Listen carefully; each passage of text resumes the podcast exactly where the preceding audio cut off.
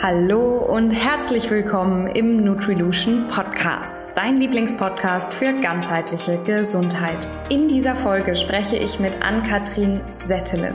Sie ist aufgrund eigener Betroffenheit zur Expertin für Hashimoto geworden und hat ihr Wissen durch das Masterstudium der Mikronährstofftherapie und Regulationsmedizin gefestigt. Vielleicht kennst du sie auch schon von ihrem Instagram-Kanal Healthy Hashimoto. Und in diesem Interview heute nimmt Ann-Kathrin uns mit auf ihre eigene Reise, beginnend von ihrer ersten Diagnose Hashimoto bis zum heutigen Tag, an dem sie von der Erkrankung selbst zum Glück nichts mehr spürt und in Remission, das heißt symptomfrei leben kann. Hashimoto nennt man in der Medizin auch das Chamäleon unter den Schilddrüsenerkrankungen, da sie sich durch unterschiedlichste und teils auch diffuse Symptome äußert und nicht immer unbedingt direkt mit der Schilddrüse bzw. dem Immunsystem in Verbindung gebracht wird. Deshalb lernst du in dieser Folge auch einige spannende Fakten und Erfahrungen von Ann-Kathrin über die Ursachen, Symptome und Auswirkungen auf das Wohlbefinden. Wenn du selbst Hashimoto betroffen bist, wirst du dir eine Menge Tipps mitnehmen können, wie du selbst den Weg zur Remission schaffen kannst, mit Ernährung, Mikronährstoffen und dem richtigen Lebensstil. Aber auch ohne die konkrete Diagnose ist dieses Interview für dich total hörenswert, da die meisten der Empfehlungen auch für uns alle gelten. Also nimm dir am besten einen Zettel und Stift zur Hand und dann legen wir los. Ich wünsche dir ganz viel Spaß.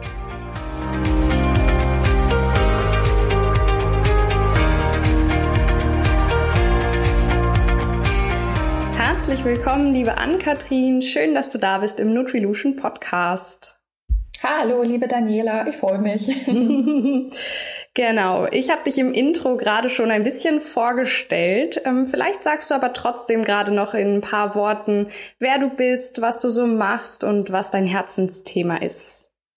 Genau, ich bin die Ann-Kathrin, äh, bin 35 Jahre alt, habe den Instagram-Kanal Healthy Hashimoto äh, mit knapp 16.000 Followern inzwischen. Und da dreht sich natürlich alles um mein Herzensthema Hashimoto, äh, natürlich aus eigener Betroffenheit heraus, beziehungsweise nicht mehr Betroffenheit. Ähm, ja, aber ich habe es sehr, sehr gut in den Griff bekommen, da sprechen wir äh, bestimmt gleich nochmal drüber. Und ähm, ja, das bin ich erstmal so in aller Kürze. Ganz lieben Dank. Ja, da möchten wir doch direkt einmal weiter einsteigen. Du sagst, du hast einen Instagram-Kanal zu Hashimoto. Für alle, die vielleicht noch nicht wissen, worum es dabei geht. Äh, was ist das genau und ja, wie kann ich mir das vorstellen? Wie ist dein Leben mit Hashimoto? Genau. Also Hashimoto ist ja erstmal eine Autoimmunerkrankung. Das heißt, äh, das Immunsystem des, äh, des Körpers ist so ein bisschen fehlgesteuert. Ähm, also das hat ja eigentlich die Aufgabe, wirklich ähm, Eindringlinge abzuwehren, alles, was nicht in den Körper soll, wieder hinaus zu manövrieren. Ähm, und äh, bei einer Autoimmunerkrankung generell ist es halt so, dass körpereigenes Gewebe als ja, als Eindringling äh, betrachtet wird, aus welchem Grund auch immer. Da gibt es verschiedene äh, Theorien. Und äh, dieses Gewebe wird dann ähm, ja, bekämpft. Also so wie das ähm, bei einem guten Virus sonst auch so ist, wo das auch gewünscht ist, so eine Reaktion, äh, ist das natürlich beim körpereigenen Gewebe äh, nicht so förderlich. Und äh, bei Hashimoto ist es eben so, dass die Schilddrüse als äh, Fremdkörper betrachtet wird vom, also vom Körper und äh, deswegen auch der Körper diese Schilddrüse quasi bekämpft und nicht mehr haben möchte. Ähm, und das hat natürlich zur Folge, dass ähm, ja in ganz, ganz vielen Fällen, ähm, je nachdem, in welchem Stadium von Hashimoto man sich befindet, ähm, dass die Schilddrüse immer kleiner wird und äh, dadurch halt einfach auch nicht mehr die Leistung erbringen kann wie eine normal gesunde Schilddrüse. So, mhm. und äh, deswegen gibt's dann natürlich auch ganz, ganz viele Beschwerden bei den Betroffenen. Und ähm, ja, ich litt selbst über, also mindestens über zehn Jahre daran, ähm, wissentlich auch. Ähm, allerdings konnte man mir zumindest in der Schulmedizin so nicht helfen. Und ja, das wollte ich aber dann irgendwann mal auch nicht mehr hinnehmen. Ich habe ganz viel ähm, Eigenrecherche betrieben, ähm, ja, ganz viel studiert im, im eigentlichen Sinne, ähm, war bei Privat, Privatärzten, bei Heilpraktikern und habe aber dann am Ende mich auch nochmal selbst auf die Schilddrüse spezialisiert im Rahmen äh, des Studiums, äh, meines Masterstudiums, und zwar Mikronährstofftherapie und Regulationsmedizin. Und genau jetzt ähm, ja, und auch nochmal in aller Kürze, also du hast sicherlich gleich noch ein paar Fragen. Ähm, ich merke inzwischen eigentlich nichts mehr von dieser Erkrankung. Äh, mir geht's wieder sehr, sehr gut. Ich habe ähm, keine Beschwerden. Ich habe auch mal schlechte Tage, wie jeder andere Mensch auch. Ähm, ja, aber es ist sehr, sehr viel Positives geschehen und auch all das, was in der Schulmedizin gesagt wird, dass es eigentlich nicht möglich ist, ist bei mir eingetroffen. Ja, das sind auf jeden Fall sehr gute Neuigkeiten und mhm. ähm, macht vor allem, finde ich, ganz viel Mut und Hoffnung, dass es sich wirklich lohnt, an seiner Gesundheit zu arbeiten und sich eben nicht auf ärztliche Meinungen dann ja zu beruhen, sondern eben mhm. Selbstverantwortung dann zu übernehmen. Super spannend. Mhm. Ähm, gehen wir noch mal einen Schritt zurück, würde ich sagen, und verfolgen wir so ein bisschen deinen Weg eben zu dem Moment jetzt, wo du sagst, du fühlst dich super. Ähm, mhm. Wie hast du gemerkt, dass da irgendwas nicht stimmt? Waren die Ärzte, die zuerst sagten, okay, du hast irgendwas an der Schilddrüse oder warst du selber? Wie war der Verlauf und die Diagnose?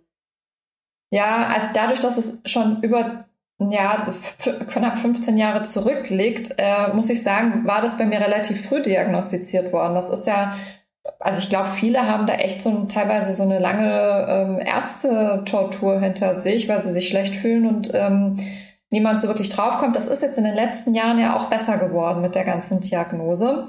Ähm, und deswegen, also ich kann nur sagen, dass ich, glaube ich, immer schon recht schlecht aus dem Bett gekommen bin. Also, ne, das ist ja zum einen auch eine genetische Sache.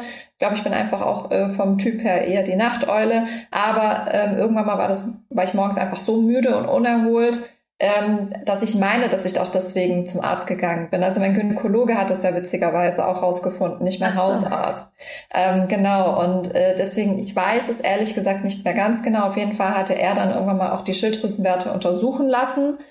Ähm, vielleicht auch, weil er da schon ein größeres Augenmerk drauf hatte, ganz generell, oder eine Sensibilisierung. Und hat halt dann gesagt, so, Sie haben Hashimoto und ich verschreibe Ihnen jetzt die Tabletten, die müssen Sie einfach nehmen. So, und ich kann aber gar nicht mehr so richtig sagen, woran er das jetzt wirklich festgemacht hat.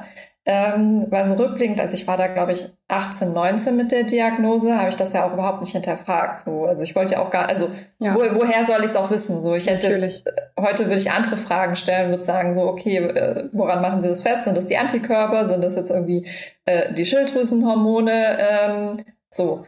Und ähm, ja, ab dann habe ich halt die Tabletten genommen mal mehr, mal weniger in meiner äh, jungen, jungen, in den jungen Jahren. ähm, aber irgendwann mal dann doch sehr regelmäßig, weil ich natürlich auch regelmäßig in Untersuchungen auch war und geguckt habe, dass ich da, ähm, ja, weil mir einfach gesagt wurde, das sollte man einfach ungefähr zweimal im Jahr oder mindestens einmal im Jahr kontrollieren. Und dann wurde mir natürlich schon gesagt, naja, Sie müssen natürlich schon die, die Tabletten auch nehmen. Mhm. Und äh, ja, also ja. das war halt der Verlauf über viele Jahre. Und obwohl ich dann gesagt habe, mir, mir geht's immer schlechter, ich bin trotzdem immer noch so müde, ähm, Haarausfall, was mit dazugekommen ist, träge Verdauung und solche Geschichten, ähm, war halt trotzdem immer die gleiche Aussage, ja, aber sie sind ja gut eingestellt, sie nehmen ja die Tabletten. Ja. Kann man nichts machen. Wahnsinn. mhm. Also da fragt man sich tatsächlich, okay, ähm, wie kann es sein? Ja. ja, genau. ja, sprachlos. Ähm, was, also du hast ja gesagt, du hast dich auch im Rahmen deines Studiums sehr viel damit auseinandergesetzt. Mhm. Vielleicht ist es an der Stelle ganz spannend zu wissen, konntest du herausfinden, äh, wie viele Menschen ungefähr irgendwie auch davon betroffen sind und ähm, ob es da vielleicht sogar auch eine Dunkelziffer gibt, sodass man vielleicht gar nicht richtig merkt, dass da mhm. irgendwas ist. Und wenn jetzt der Gynäkologe bei dir nicht aufmerksam gewesen wäre, ähm, ja, vielleicht gibt es ja auch eine Großzahl an Menschen da draußen, die es noch gar nicht wissen. Ist das möglich? Ja, ja, ja, das ist auf jeden Fall möglich. Also man spricht, es gibt halt überhaupt keine offiziellen Zahlen, weil es eben so schwierig ist, ähm, ne, und auch mit der hohen Dunkelziffer zu sagen, wie viel sind jetzt tatsächlich betroffen. Ähm, in Büchern, in der Literatur steht halt generell von Autoimmunerkrankungen sind halt um die acht Millionen Menschen in Deutschland betroffen, äh, was ja schon sehr viel ist. Ich äh, würde jetzt mal tippen, es ist noch viel, viel mehr. Ähm, ist natürlich auch immer da die Frage, von wann ist äh, die Literatur selbst, wann wurde das Buch geschrieben und so weiter, was hat sich seitdem nochmal getan. Ähm, aber tatsächlich auch die Dunkelziffer bei Hashimoto ist einfach sehr, sehr hoch, weil ähm, sich die Betroffenen ja auch teilweise relativ lang äh, mit den Beschwerden rumschleppen und denken so, ach, ich bin halt müde oder nach der Schwangerschaft, ja, kriegt man halt weniger Schlaf äh, mit dem Baby äh, ist ja klar, dass ich müde bin mhm. und dass ähm, solche Symptome oft als normal abgetan werden und dann aber äh, vielleicht auch erst zu spät zum Arzt gegangen wird. Und ähm, ja, deswegen gibt es tatsächlich keine Zahl für Hashimoto. Man weiß halt nur, dass Frauen sehr viel häufiger betroffen sind als Männer. Okay, ja, spannend. Ja, ja mhm. danke schön.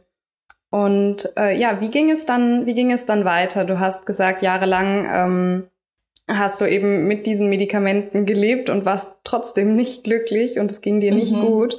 Äh, ja. Wann kam der Moment, dass du sagst, okay, jetzt muss ich hier irgendwie selber was in die Hand nehmen und wie hast mhm. du das dann gemacht?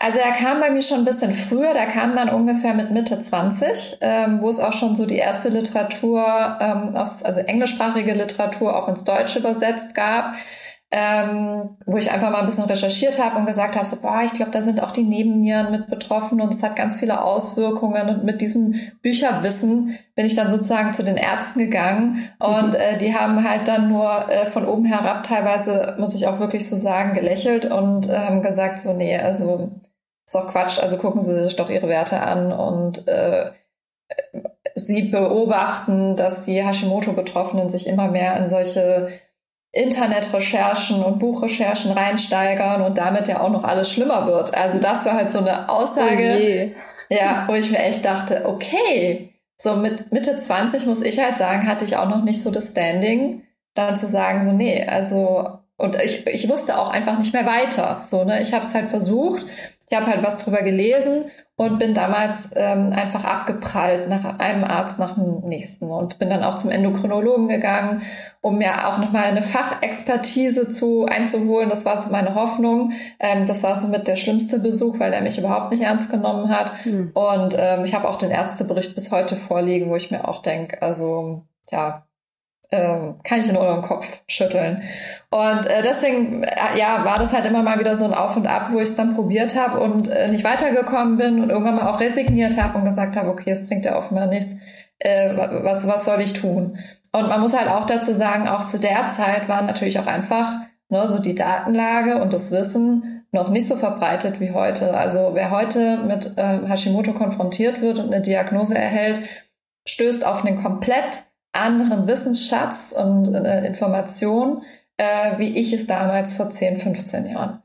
Ähm, und genau, und irgendwann mal war es aber dann so, dann nochmal so mit 30 hatte ich dann auch nochmal so diverse stressige Jobs hinter mir und vor mir und mittendrin.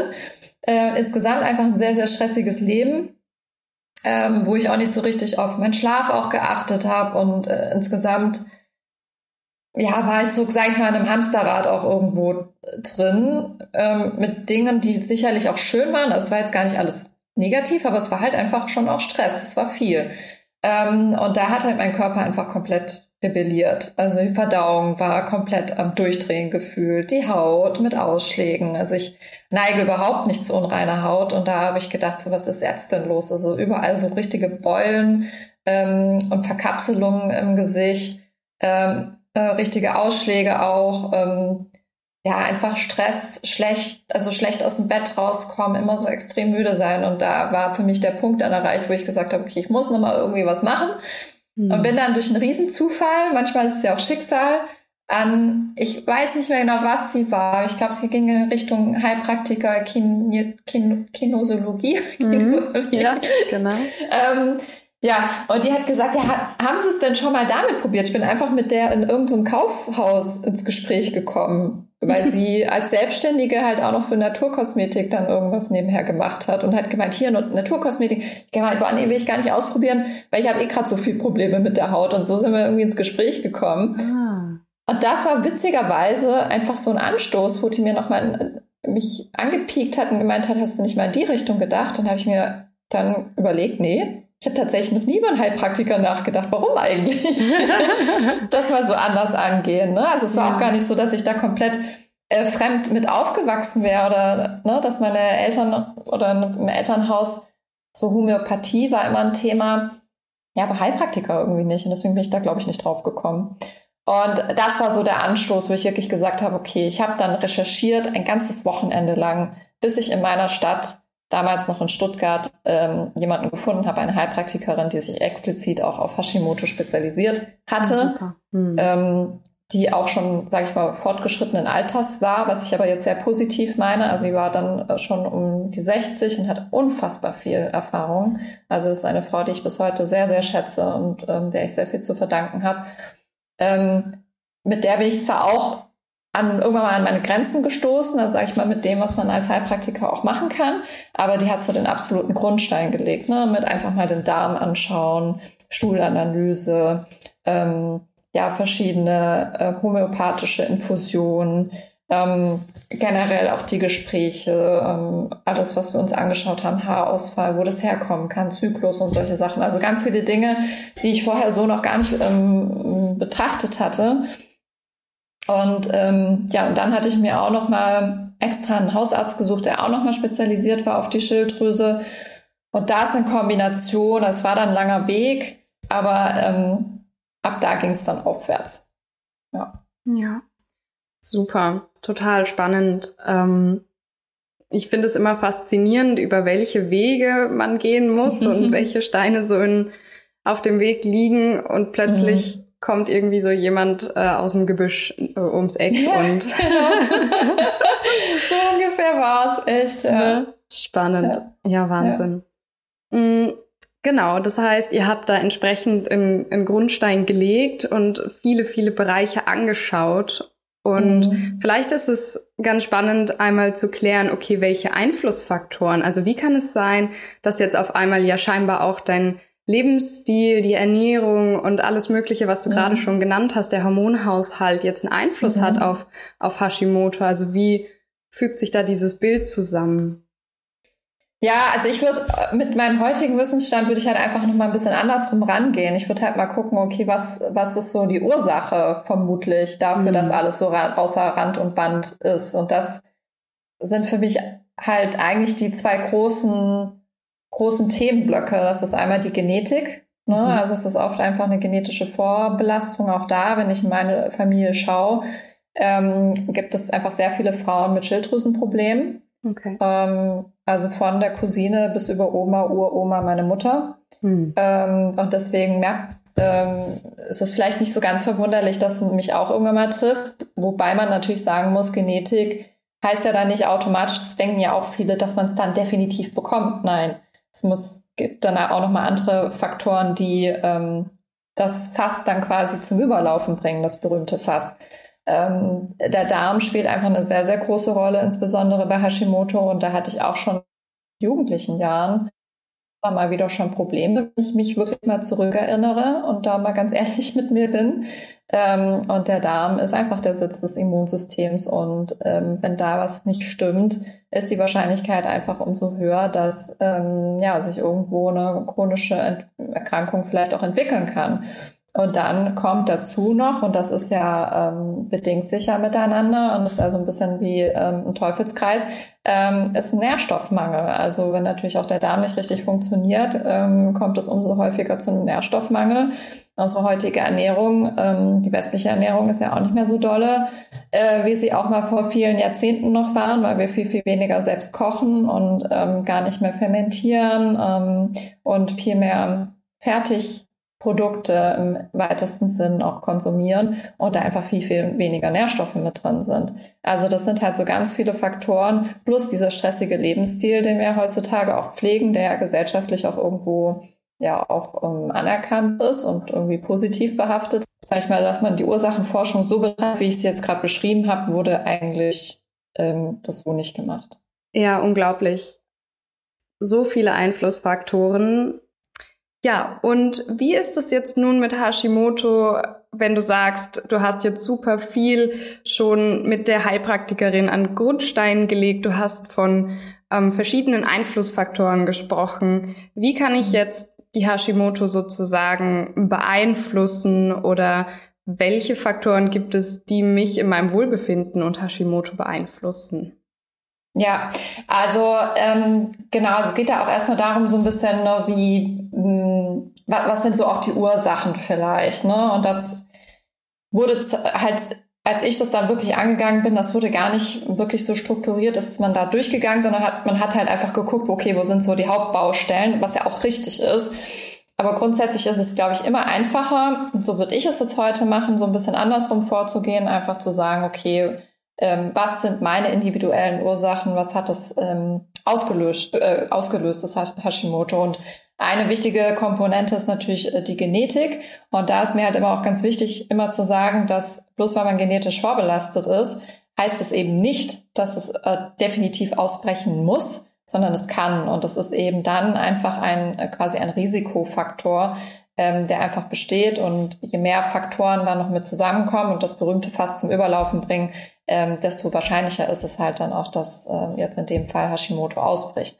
Also so in meinem Fall war das jetzt auch zum Beispiel der Darm. Wenn ich ganz ehrlich bin, äh, war, war der schon in der Jugend, äh, hatte ich da immer mal wieder Probleme.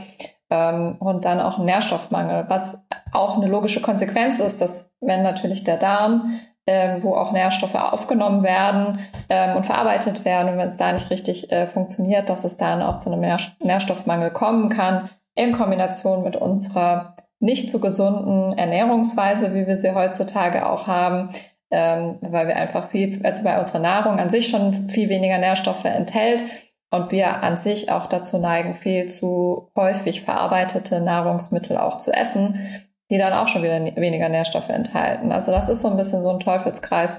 Ähm, und ich glaube, da ist immer noch mal ganz wichtig zu gucken, ähm, wo kommt denn mein Hashimoto vielleicht auch her? Also was hat es begünstigt? Und ähm, Virusinfektionen sind natürlich auch noch ähm, ein, ja, ein Bestandteil, der äh, wichtig ist, ähm, weil bei vielen auch eine schwerere Virusinfektion, also wie zum Beispiel ein Epstein-Barr-Virus vorangegangen ist, also so eine Art Herpes, ähm, Herpesvirus, ähm, der ist ganz, ganz häufig auch beim Ausbruch von Autoimmunerkrankungen beteiligt. Mhm. Du hast von auch Mikronährstoffen gesprochen und Mikronährstoffmangel. Gibt es mhm. da spezielle Mikronährstoffe, die insbesondere für die Schilddrüse ähm, wichtig sind? Ja, also Jod natürlich, ne, wenn man äh, sich allein schon äh, die Wörter, also die Schilddrüsenhormonbezeichnungen anschaut mit dem T3, was für ein Triiodtyronin steht, also Tri für drei, Jod ähm, was also drei Jodatome, die da aneinander gebunden sind und ähm, das T4 bei einem Tetrajod, Tyronin. Ähm, da ist einfach Jod natürlich ein ganz, ganz wesentlicher Bestandteil und äh, Jod ist auch mit eines der kontroversesten Mikronährstoffe, wenn es um die Schilddrüse und Hashimoto natürlich geht, weil auch viele veraltete schulmedizinische Meinungen ja auch dann immer sagen, sobald man die Diagnose bekommt, ab jetzt dürfen Sie überhaupt kein Jod mehr zu sich nehmen und achten Sie darauf, dass Sie definitiv keine jodhaltigen Lebensmittel essen, äh, was totaler Quatsch ist. Also äh, die Schilddrüse braucht Jod, um Schilddrüsenhormone herzustellen, ansonsten geht das einfach nicht. Mhm. Ähm, Eisen ist ein ganz, ganz wichtiger Mikronährstoff, ähm, eben auch bei der Schilddrüsenhormonbildung beteiligt. Ähm, Selen, logischerweise. Also Selen ist dann noch der Mikronährstoff, der auch bei den Schulmedizinern am bekanntesten ist, weil das wirklich auch im Medizinstudium, so wie ich das jetzt verstanden habe, auch ähm, wirklich eingeimpft wird und geschult wird. Ähm, dann ist aber natürlich auch fürs Immunsystem auch äh, Vitamin D noch wichtig. Zink ist ganz, ganz wichtig. Ähm, Aminosäuren wie Phenylalanin und ähm, L-Tyrosin sind sehr, sehr wichtig bei der Schilddrüsenbildung. Ne? Beim Tyrosin kann man sich das auch schon mal ein bisschen ableiten, weil wenn man ähm, dann das Medikament L-Tyroxin bekommt und die Aminosäure Tyrosin ist sehr, sehr ähnlich, ähm, das ist eben auch sehr, sehr wichtig. Also insgesamt ist natürlich für einen gesunden Körper wichtig, mit allen äh, wichtigen Mikronährstoffen versorgt zu sein, aber insbesondere damit die Schilddrüse auch und auch eine Hashimoto-Schilddrüse, also eine verkleinerte Schilddrüse, kann ja immer noch ein, das, bis zum gewissen Grad Hormone bilden. Ähm, und dann soll die natürlich auch bestmöglichst unterstützt sein. Und die kann nur, äh, oder der Körper kann nur Schilddrüsenhormone bilden, wenn natürlich auch genügend Baumaterial äh, zur Verfügung steht. Das ist ganz klar, ne? Ja, das macht Sinn, definitiv. Das war ja jetzt eine ganze Reihe, die du so genannt hast. Äh, wie gehst mhm. du damit im Alltag um? Supplementierst du all diese ähm, Mikronährstoffe und wie, woher weißt du, wie viel du brauchst? Ähm, mhm. Ja, vielleicht kannst du uns da noch so ein bisschen mitnehmen, so in deinen Alltag. Genau, also das ist jetzt natürlich alles viel präziser geworden äh, durch das Studium, äh, durch die Expertise, die ich und wir uns ja da natürlich auch äh, an, aneignen. Ne? Daniela und ich kennen uns ja äh, auch über das Studium im erweiterten Sinne. Genau. Ähm, und da ist es halt dann einfach so, dadurch, dass wir regelmäßig unseren ähm, ähm, Nährstoffhaushalt übers Blut bestimmen lassen, äh, wissen wir natürlich genau, wo die Mängel sind und wo wir ähm, ja andocken müssen und wie viel äh, Nährstoffe wir dann auch im Zweifel supplementieren müssen. Und deswegen ist das halt sehr zielgerichtet bei mir. Ich supplementiere auch noch. Ich habe jetzt erstmal die Mängel aufgefüllt und manche Mängel dauern wirklich sehr, sehr lange beim Auffüllen. Ist dann auch immer so die Frage, woran liegt das? Also kommt dann irgendwann mal der Stoffwechsel wieder richtig in Gang und es wird dann einfach nochmal viel, viel mehr verbraucht. Ähm, und ähm, erstmal wird auch wieder der Körper, das ist ja auch so ein Teil der Regeneration, wenn der Körper wieder die Nährstoffe bekommt, muss er, braucht er vielleicht auch einfach erstmal Zeit, um sich zu regenerieren und nimmt alles an Nährstoffen her, was er bekommen kann und füllt erstmal gar nicht die Speicher auf. So, mhm. also das ist nachher auch nochmal so ein bisschen die Frage, wie man solche ähm, Blutbilder dann auch interpretiert. Ähm, aber genau, im Prinzip war es für mich in aller Kürze so, dass ich gezielt aufgefüllt habe und gucke, dass ich jetzt einfach diesen Nährstoffhaushalt ähm, beibehalte, das Level beibehalte und äh, jeden Tag supplementiere. Das stört mich auch nicht mehr.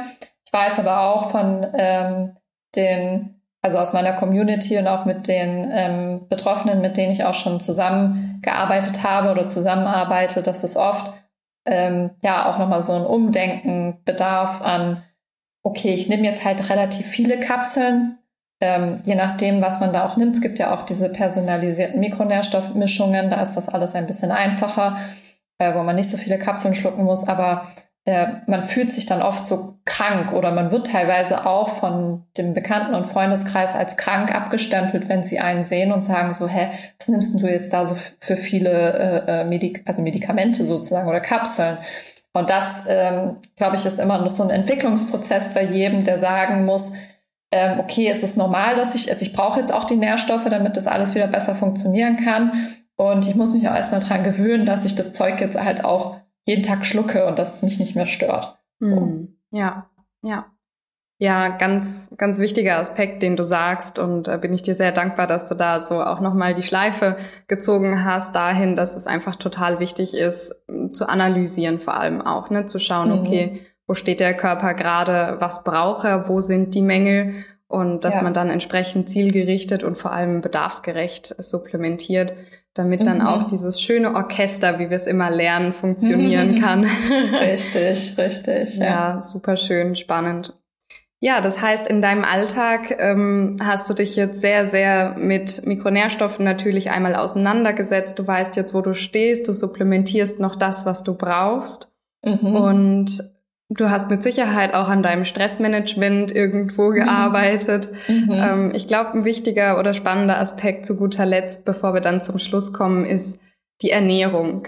Ähm, es mhm. gibt ja mhm. sehr, sehr viele Empfehlungen auch auf äh, Social Media. Das wirst du dank deiner Präsenz bei Social Media mit Sicherheit auch äh, schon bei mhm. vielen anderen auch gesehen haben. Vielleicht gibt es da auch Themen, wo du merkst, boah, da muss man richtig Mythen aufklären oder mhm. ähm, ja auch Verunsicherungen zu Ernährungsthemen. Äh, was kannst du da empfehlen, womit man sich auf jeden Fall beschäftigen sollte als Hashimoto-Patient oder Patientin?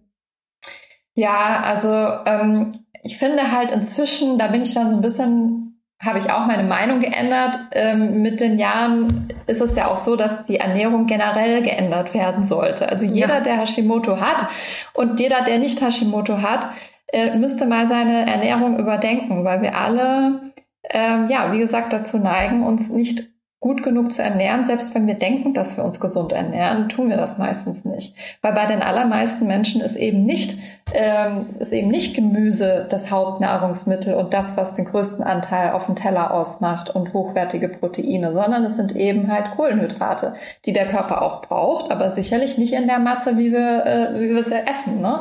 Mhm. Also viele essen sich auch noch einfach an Kohlenhydraten satt und ähm, ja, und das er führt halt langfristig, je nachdem, wie man sich halt ernährt, auch zu chronischen Erkrankungen, Diabetes Typ 2 und solche Geschichten. Und das sind alles Sachen, die man über die Ernährung halt vermeiden kann. Deswegen, ja, ist es aber ja leider oft so, dass man sich erst dann äh, richtig gesund ernährt, wenn es einem schlecht geht. Mhm, ja. ähm, und äh, ja, das, da gehört Hashimoto natürlich mit dazu. Und ähm, ich bin einfach davon überzeugt, dass kein Mensch noch wirklich Gluten braucht. Gluten hat halt gerade bei Hashimoto auch die Komponente, zum einen, dass es äh, den einfach Darm angreift und darmschädigend ist. Ähm, und es ist ähm, im, in der englischsprachigen Literatur, in der Liss Wissenschaft ist es da schon viel verbreiteter als hier. Es gibt die molekulare Mimicry, also wo gesagt wird, dass ähm, das Protein im Glu Gluten ähm, so aussieht im Körper wie ähm, die Schilddrüse sozusagen. Mhm. Jetzt mal ganz vereinfacht äh, dargestellt. Und deswegen, sobald Gluten dann im Körper kommt, wird dieser Autoimmunprozess äh, nochmal zusätzlich befeuert, weil eben der Körper denkt, ah ja, das ist ja ein Schilddrüsenbestandteil, muss ich mhm. bekämpfen. Ja. Und das sind so die zwei wichtigen Punkte, wo man sagt, okay, Gluten ähm, ist wirklich ähm, ja, es ist leider wissenschaftlich noch nicht so ganz belegt. Es gibt zwei kleinere Studien, die in die Richtung gehen und die schon positive Ergebnisse haben. Aber vor allem auch das, was die Betroffenen sagen, inklusive mir selbst, dass es einfach sehr hilft, ähm, Gluten schon mal zu meiden. Ähm, Kuhmilch ist ja auch nochmal äh, auch noch so eine Geschichte, weil sie einfach auch sehr, sehr stark verarbeitet ist in der Art und Weise, wie wir sie konsumieren. Also es hat halt auch einfach nichts mehr mit, dem, mit der Rohmilch zu tun, wie sie aus dem Euter kommt. Es sind einfach keine guten Bakterien mehr enthalten und es ist so stark verändert, ähm, dass es ähm, ja auch dem Körper nicht mehr besonders gut tut. Plus es ist auch einfach sehr schwer verdaulich, was ähm, beim bei Hashimoto einfach wichtig ist, dass der Darm entlastet wird. Ähm, genau, Zucker ist ebenso sehr schädlich für den Darm. Ähm, oft ist bei Hashimoto auch nochmal so ein Candida-Pilz, wird noch mit diagnostiziert. Und dieser mhm. Pilz ernährt sich eben auch super gern von schlechten Dingen. Deswegen kriegt man auch automatisch mehr Hunger davon. Also man ist richtig, man braucht das so, man ist so, äh, äh, ich brauche jetzt Zucker und äh, das ist teilweise wirklich wie so ein kleiner Dämon, der da im Darm sitzt. Okay. Der Candida-Pilz, der das haben will, weil er jetzt äh, sich davon ernähren möchte. Und das ist, äh, muss man sich mal klar machen, was das für eine Macht hat.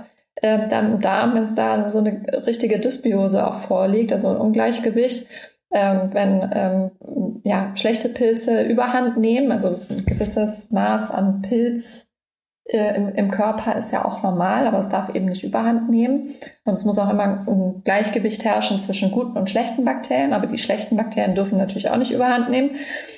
Ja, und das macht eben ganz, ganz viel aus. Und man muss einfach gucken, dass auch die guten Darmbakterien gefüttert werden, dass der Körper ähm, genügend Ballaststoffe bekommt in Form von Gemüse. Und ähm, ja, deswegen ist halt die Ernährung einfach ein ganz, ganz wichtiger Hebel mitunter bei Hashimoto. Ja, Ganz, ganz lieben Dank für diese vielen spannenden und vor allem auch sehr, sehr wichtigen Aspekte, die du uns mhm. genannt hast, rund um Hashimoto und natürlich auch so deine Geschichte. Das, ähm, glaube ich, macht es auch immer noch mal anschaulicher für die Zuhörenden, ähm, wenn sie so diese ja, wie so Fallbeispiele hören und mhm. wie es mhm. dann halt auch werden kann. Ne? Total schön. Mhm. Ganz lieben Dank. Freut hm. mich. genau. Als letzte Frage bei uns im Nutrilution Podcast ist immer die Zusammenfassung sozusagen und auch diese Take-Home-Message, um unseren mhm. Zuhörenden nochmal ganz in Kürze mitzugeben, was sie jetzt tatsächlich wirklich im Alltag machen können. Und du hast auch zwischendurch immer gesagt, okay, irgendwie betrifft das natürlich auch die Hashimoto, äh, mhm. Betroffenen, aber irgendwie gefühlt auch uns alle. Von mhm. daher, vielleicht kannst du sogar äh, drei Tipps formulieren, drei Alltagstipps für unsere Zuhörer und Zuhörerinnen, die sie jetzt im Alltag umsetzen können, egal mhm. ob sie Hashimoto haben oder eben auch nicht, sondern eher nur so vielleicht sich auch mit den Symptomen oder den Befindlichkeiten identifizieren können, die wir im Laufe des Gesprächs auch schon erwähnt haben. Ja, also wenn man Genau, ich würde sagen, Tipp eins, wenn man merkt, dass irgendwas nicht ganz rund läuft, wenn man irgendwie super müde ist die ganze Zeit und antriebslos oder Darmbeschwerden, dass man das nicht als normal abtut, weil irgendwie gefühlt jeder sagt, man ist müde ähm, und man deswegen denkt, das ist normal. Nee, lass lieber nochmal untersuchen, lass lieber mal genau gucken.